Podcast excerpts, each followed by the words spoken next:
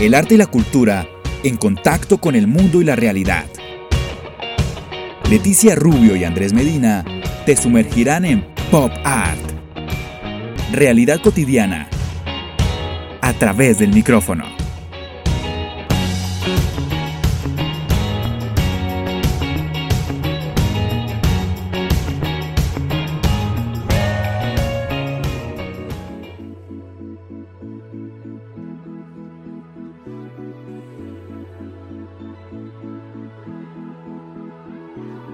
Seguimos en Pop Art e iniciamos este último bloque de entrevista con una excelente invitada. Está con nosotros Milena Bernal. Milena, bienvenida, pero antes te hago la presentación porque sí queremos saber quién es Milena Bernal. Ya me iba a saltar toda la parte súper importante. Es diseñadora de modas, licenciada en educación artística, magíster en historia del arte, maestranda en arte, literatura y cultura contemporánea y docente universitaria. Milena, bienvenida a Pop Art. Mucho gusto, gracias por la invitación. Para mí es un gusto estar en este espacio y agradecida pues por por poder compartir con ustedes eh, eh, este, este momento tan interesante y, sobre todo hablar de arte, que es mi, realmente mi eje central en todo lo que yo hago actualmente, sí. Bueno, y como la idea es obviamente hablar del arte, de cómo empezaste a forjar y a lograr esta carrera, eh, involucrándote muchísimo con todo lo que compete el arte. Pero primero te voy a hacer la pregunta del día, así le vamos dando forma al programa.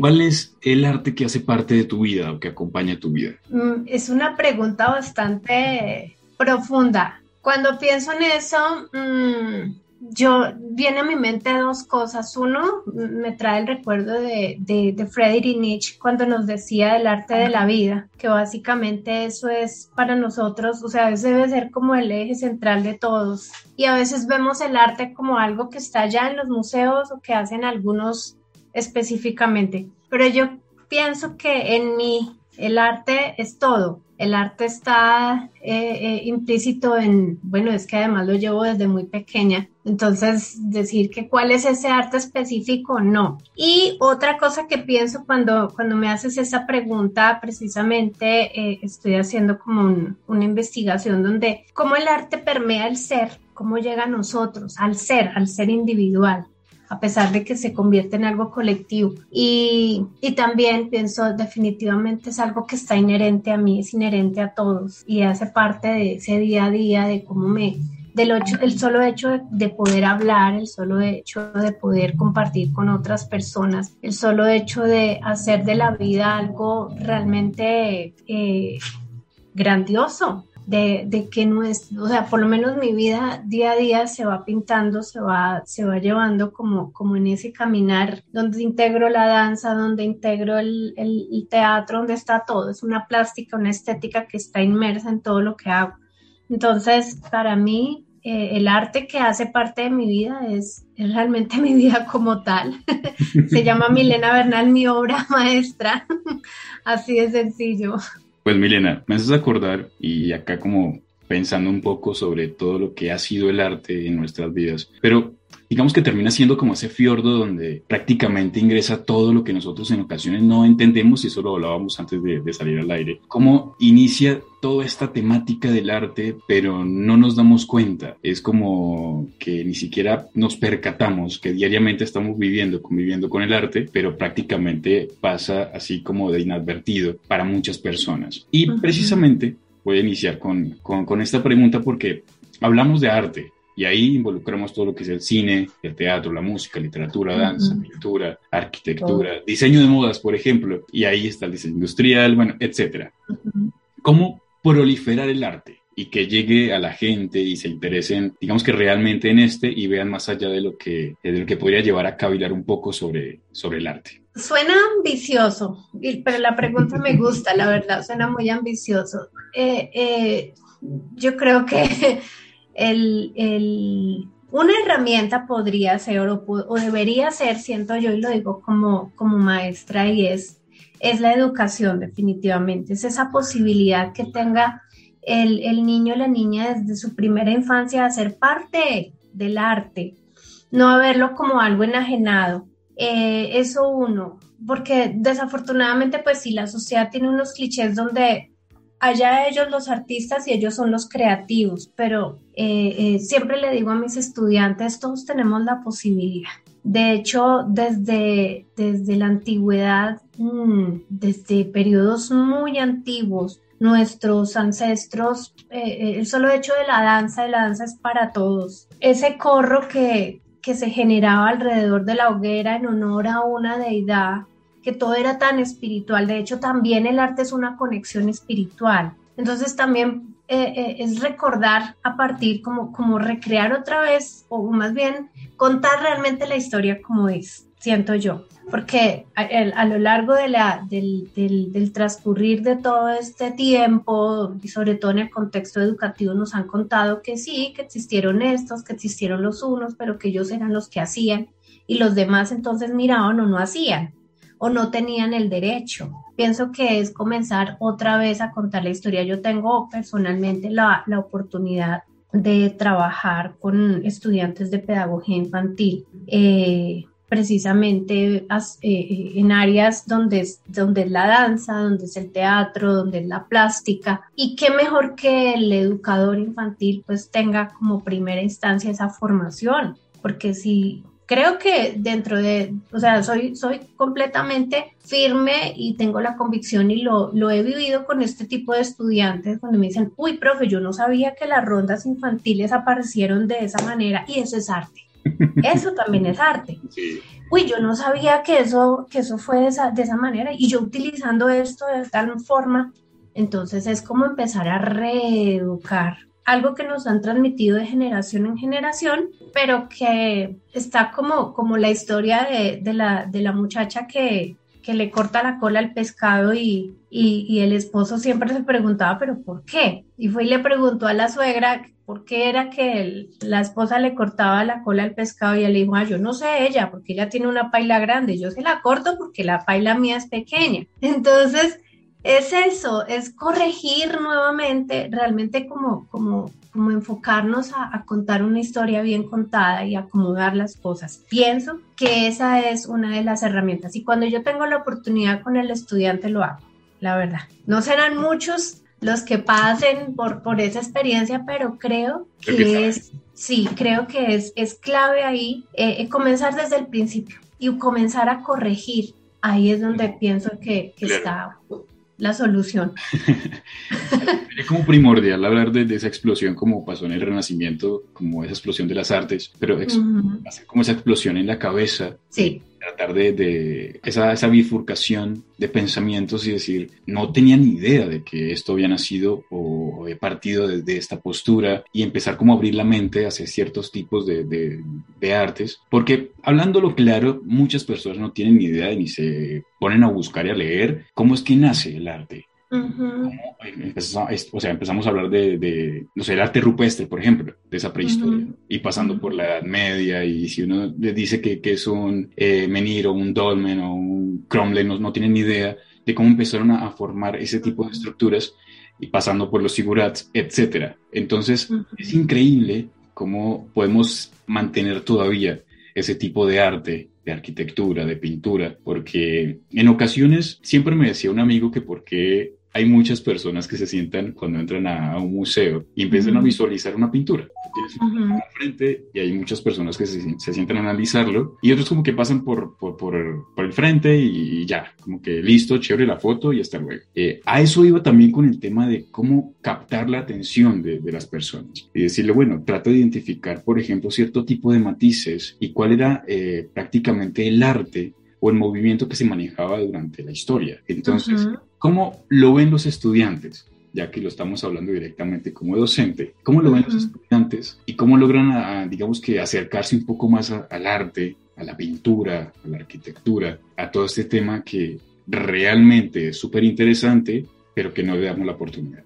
ha sido, ¿cómo lo ven? Uy, han, he vivido unas experiencias increíbles donde la gran mayoría de los estudiantes encuentran, ay, a mí me enseñaron de tal manera y yo no sabía que yo podía hacer esto. Tengo el estudiante, la mayoría es el típico estudiante que llega haciendo la flor con el palito, la bolita y los cinco pétalos. Sí. Y el árbol con, con las las eh, líneas curvitas y, la, y las, las nubes, lo tradicional y el sol con los rayitos. Ese es el común de la gente. Digamos que ese fue el arte que se, entre comillas, ese fue el arte que se vendió. Ese fue el arte que le vendieron a la profe de preescolar y ese es el arte que se ha vendido. Si hablamos de nuestro contexto eh, aquí eh, colombiano y me imagino que latinoamericano y en muchos otros debe, puede, puede que haya ocurrido lo mismo. Entonces el mismo prototipo de dibujo y de ilustración y de forma. Cuando el estudiante llega, y, y, y, lo primero que le digo, prohibido dibujar la flor, prohibido dibujar el árbol, prohibido dibujar cómo se lo dibuja, lo vamos a hacer de otra manera. Hoy vamos a comenzar desdibujando absolutamente todo. Y lo va, lo va a, eh, eh, una técnica, por ejemplo, es dibujemos con los ojos cerrados. Eso causa una tensión increíble en las personas, sean grandes, sean pequeños, eh, eh, que, que les genera angustia. No sé qué estoy dibujando. Me parece terrible este rayón. Una vez un niño en primero de primaria, estábamos en clase y, les dije van a cerrar los ojitos y van a comenzar a rayar como si fueran, como si ese lápiz fuera una bailarina y usted fuera esa bailarina. Entonces imagínese cómo saltaría, cómo giraría, cómo... El niño se puso a llorar.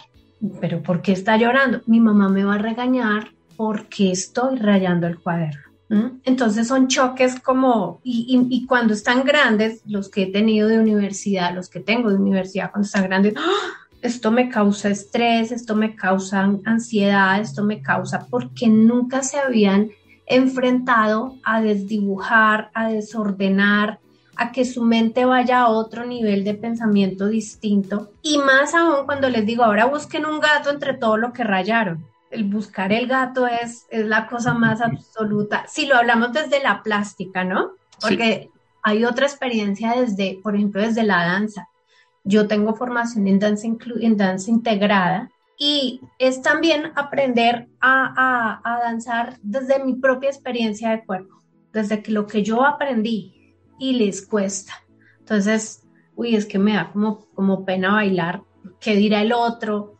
Esas, hay muchas limitantes. Entonces los estudiantes encuentran ahí como, oiga, me siento libre, realmente encontré hoy por primera vez la posibilidad de expresar, yo no pensé que yo pudiera hacer eso. Entonces es también irles quitando esa idea. Hay una, hay una frase común, no sé si esté muy arraigada en América Latina en general, eso está feo, es que yo dibujo feo, es que eso está mal, es que eso, eh, eh, eh, eso no se hace así. Yo soy amotro, yo soy un tronco para bailar, yo soy una piedra para moverme.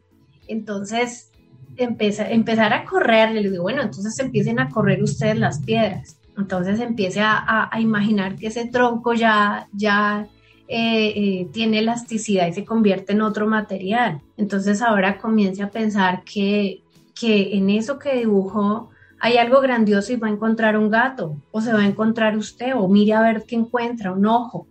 Empiece a pensar, uy, yo no sabía que podía hacer eso. Son las reacciones de, muchos. Yo no sabía que podía. El poder. Claro. Le digo yo, usted puede, no que usted es creador. Usted es creadora, claro. Siga, siga, siga, siga con ánimo. No, y es interesante porque me haces acordar de, ese salto de, movimientos, cuando hablas de, dejarte llevar, ¿no? Como decir, bueno, ya neoclásico, normas, estructura, y, dejar fluir ese romanticismo, por hablarlo de, la emoción, la imaginación, ese realismo, eh, que así se ve la vida y ahora lo, vemos así, ¿no? Como que ya hay una libertad para hacer arte y, salen cosas geniales en cada una de esas etapas o de esos ítems que están eh, dentro de todo lo que es el arte. Y hablando de eso, que hay una pregunta que es súper interesante y que todo el mundo se hace y es vivir del arte. ¿Realmente en la actualidad se puede vivir del arte? ¿Qué tan complicado es? Porque eh, vemos que pasa muchísimo en las familias, ¿no? Como que no quiero que seas cantante, no quiero que seas artista, no quiero que seas pintor, no que seas compositor, etcétera, etcétera. Entonces, precisamente es por eso, porque dicen, no puedes vivir del arte, busca una carrera que sea acorde con algo eh, económico. Y de cierta forma creo que se limita también, ¿no? Como me gusta hacer arte, pero eh, me dijeron que no porque no era rentable. Vivir del arte o experimentar y sentir el arte. ¿Cómo lo podrías ver? Yo estoy completamente convencida que se puede. Así como podemos lograr hacer una pintura grandiosa, hacer una danza genial, escribir un guion teatral, componer una canción, así podemos ver, así podemos sacarlo. O sea, si unos pueden, todos pueden. Sí. O sea, primero que todo, creo que, que si existe la intención, el propósito y uno se enamora, lo logra. Pues puede sonar muy romántico, pero, pero siento que sí se puede.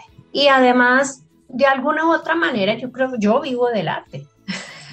yo vivo del arte, yo vivo de lo que yo estaba un día en un colegio y, mm, entré al salón de arte y, en ese momento no tenía clase, crucé los brazos, sentí una paz, una tranquilidad. Ah, oiga, estoy haciendo lo que me gusta y estoy viviendo del arte y me están pagando por eso. Pues alguien dirá, ay, pero es que profesora, no, pero, eh, o sea, estaba haciendo, estoy haciendo algo que realmente me llena la vida. Volvemos a, a responder la pregunta con la que inicia, estoy viviendo la vida, estoy siendo feliz con algo que me está llenando, que hay y pienso hoy día que hay muchos caminos, hay muchas posibilidades. Lo que sí creo como, como, como, como profesora, como persona que ha estudiado el tema del arte, mí siempre me ha gustado. Yo, a pesar de haber hecho mi licenciatura, voy a ser muy sincera y lo confieso, eh, yo no me fui por seguir estudiando pedagogía. Yo creo que lo que aprendí de pedagogía es perfecto. Sé que todos los días estoy afianzando cosas, pero no me voy a hacer una maestría en pedagogía. Yo prefiero aprender más de arte. ¿Por qué? Porque sé que le puedo sacar potencial increíble y lo voy a, primero voy, a estar yo feliz siendo, realizándome, haciendo algo que me gusta y, seguir, y sigo viviendo del arte. Y por otro lado, pues eh, eh, me va a ayudar como a aportarle más a la sociedad, aportarle al mundo. Yo creo que los otros, los, digo nosotros, yo también me considero un artista, nosotros los artistas, nosotros los que vivimos, trabajamos por el arte y, en el arte, eh, aportamos demasiadas cositas, o sea, demasiadas cosas al mundo, demasiadas cosas a las personas, porque llegamos realmente al ser y eso es importante, o sea, eso es como lo más fundamental no lo va a hacer, perdón, con todo el respeto a las demás profesiones, las admiro, no lo va a hacer el abogado, bueno, el médico de pronto un poquito, pero no lo va a hacer el ingeniero, no lo va a hacer, no, no, porque es que no está llegando al ser. Entonces, tenemos la tecnología, tenemos más canales de, de comunicación, tenemos ferias a niveles nacionales, internacionales, eh, tenemos muchísimos, muchísimas, muchísimas herramientas. Yo, yo considero que sí se puede vivir del arte. Sí hay ese, sí se puede. Y si no, no, no. O sea, también estamos atravesando un tiempo en el que el paradigma, ese paradigma de no es que eh, otra cosa porque vivir del arte, el, el, el, el paradigma del, del, artista bohemio, del que no tiene plata, el Van Gogh, eh, pobre, eh, triste, aburrido y, en la miseria, no, no, no, no, no, realmente. Pienso también es que hay que saber cómo a dónde llegar. Exacto. Desafortunadamente, hay contextos donde la cultura todavía no está preparada para el arte o más bien las concepciones sociales siguen todavía limitadas hacia el arte. Pero cuando cuando yo empiezo a, caminar por ello, de seguro que voy a encontrar muchas puertas que se están abriendo. Y si no es, si no es aquí en mi contexto, seguro que se va a abrir en otro lado. Seguro que otra persona está mirando, siempre hay posibilidades. Entonces, yo opino que sí, sí se puede. En esta época sí se puede y yo creo que con mayor posibilidad. El mundo está cambiando. Claro, ya que hablaste de la cultura, quería conectarlo, pero antes ya se nos está acabando el tiempo, ah. pero eh, no, yo feliz porque me quedaría acá una o dos horas porque hay un montón de preguntas y temas para, para abordar. Pero antes de pasar a, esa temática cultural, uno siempre tiene como la visión de esta parte de la vida, de lo que yo conocí en el arte, me atrapó, hizo que yo me sumergiera un poco. Y puedo decir, a mí me atrapó muchísimo todo el tema de la literatura y los eh, poetas malditos, ¿sí? ese decadentismo y Charles Baudelaire, Arthur Rimbaud, Paul Verlaine y de en adelante. Para Milena, ¿cuál fue eh, ese punto de partida en donde el arte te atrapó y cuál fue el momento? El surrealismo me atrapó. mm, ahí fue el punto de partida mío, el surrealismo. Yo vivo apasionada con el surrealismo y de hecho, mm, cuando yo comencé a hacer mi, mi, mi, diseño de modas, bueno, también el dibujo, o sea, ya como algo que fue creciendo, o sea, fue, fue algo inherente. Eh, fui de esas niñas que empezaron a dibujar y tengo todavía los dibujos y se hacían cosas gigantes con respecto a modas, pero para mí el surrealismo empezó a, generar una fuerza tan grande, o sea, porque es ese, como eso mágico, eso que está dentro de uno, esas, esas, esos pensamientos ocultos, esos sueños, eh, eh, y yo decía, bueno, hay que descubrirle aquí más. Y sí empecé pues eh, a, a, deambular con el surrealismo de una manera interesante, incluso pues lo hice con, experimentando con los niños en el colegio hicimos algunas cosas interesantes también, pero desde que yo conocí su realismo a mí me encantó. De hecho, ahora eh, eh, eh, cuando tuve la oportunidad de estudiar historia del arte, dije, yo no me puedo quedar como, como con esto nada más, a pesar de que es amplio. Sí, me voy a ir, quiero conocer, meterme más en arte contemporáneo, porque es lo de ahora y es más confuso, es más enredado, es más complejo, eh, eh, es, es, más rico, es más intenso, conecta más, será que sí, será que no. Entonces mi gancho realmente fue el surrealismo. Y mira que hay un artista que me gusta muchísimo del surrealismo, que es Guillermo Apolinar, que él hacía sus Apolinar, sí. en figuras. Entonces también eh, soy muy, no sé, por decirlo de alguna forma, me atrapa el cambio.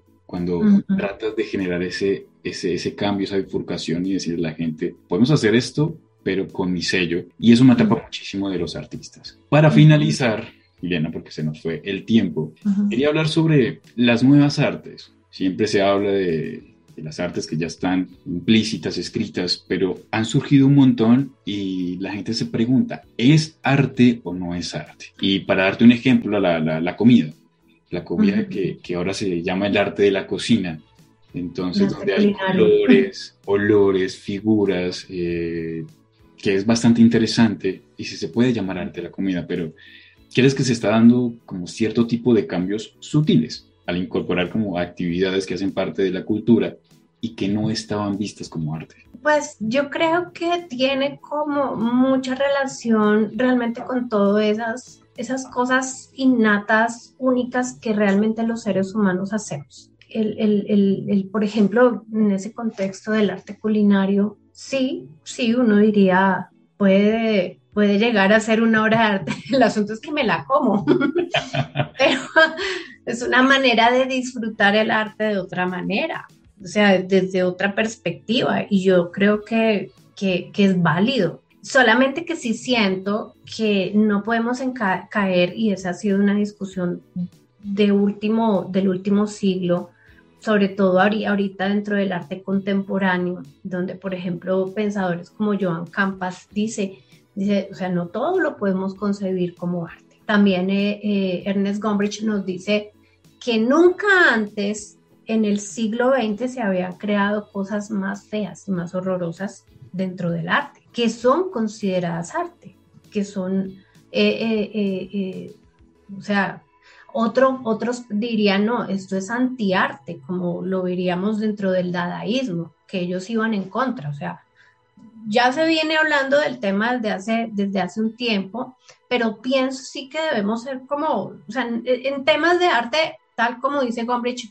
o se escribe con A, con A minúscula o lo escribimos con A mayúscula, con cuál de las dos, dependiendo lo que, y es que es complejísimo pero de todas maneras sí siento que no todo podríamos decirlo y clasificarlo como arte, porque entonces, pues, carecería como de, un valor, cualquier cosa que hagamos. Por ejemplo, la, banana puesta en la pared en la exposición de no hace un tiempo, o, la anécdota de la señora que se llevó la chaqueta porque la encontró colgada en la pared y, y para el artista le pareció que eso era arte, para el artista, pero realmente no todo podría ser considerado arte.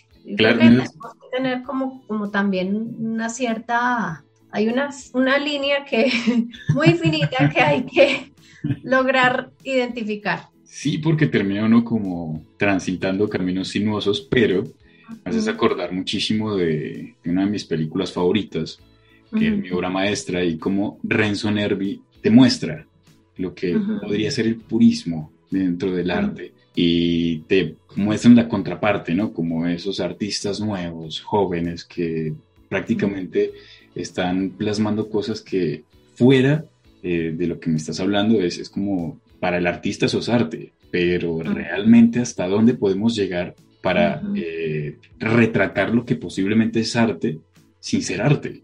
Y bueno, ahí creo que se abre otra discusión para otra media hora de entrevista. Sí. Pero, pero, pero nada, Emiliana, muchísimas gracias en serio. Nos quedan muchos temas por fuera, muchos eh, caminos por abordar dentro de lo que ha sido primero la cultura, que está conectada directamente con el arte. Y pues nada, la invitación es obviamente para que todo el mundo se acerque al arte, que lea. El arte es para todos. Exacto, y que está con nosotros diariamente, y ahí los oyentes nos hablaron precisamente sobre eso, cómo la música nos acompaña todos los días, cómo el cine, cómo el teatro, cómo la pintura, entonces ahí siempre va a estar implícito todo el tema del arte. claro, de hecho me atrevo a decir que la música es una de, es la, una de las herramientas directas que todos tenemos desde pequeñitos hasta yo creo que el último día que estamos en este mundo. Siempre nos acompaña. Eh, eh, sea el género que sea, no interesa, pero, pero sí está y lo que logra, logra transmutar en la mente, sobre todo y en las emociones, es demasiado grande. Entonces, volvemos al tema del ser en el arte. Bueno, Milena, no sé si, si tienes alguna página, algún perfil donde puedan buscar algo que tú hagas, que esté directamente. Eh, sí, claro. Tengo, tengo mi, mi Instagram, que es Artística Creativa.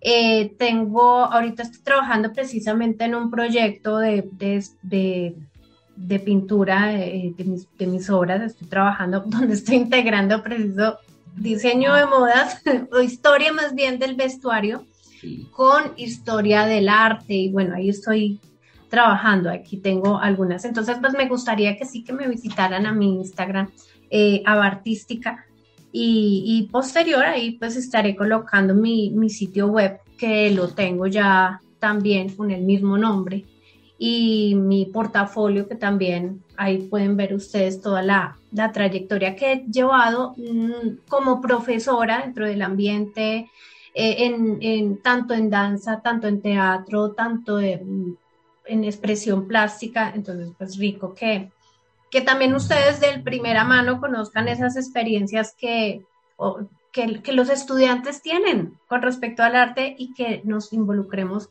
y no es solamente en el hacer, sino también en el observar, el espectador también es, hace parte del arte solamente observar, solamente escuchando una canción ya estamos inmersos en el arte. Entonces, esos son mis sitios. Bueno, Milena, muchísimas gracias. Primero por aceptar la invitación de Pop Art. Las puertas siempre van a estar abiertas para todo lo que quieras, porque como te dije, quedan muchos temas por abordar, así que sería interesante que continuáramos con todo este tema del arte, porque pop art precisamente hace parte del arte. Así que ahí haciéndole un guiño a Andy Warhol. Pero eh, nada, Milena, muchísimas gracias. Gracias por, por esta invitación y feliz de compartir con ustedes. Y claro, cuando quieran, aquí seguimos hablando de arte porque es para todos.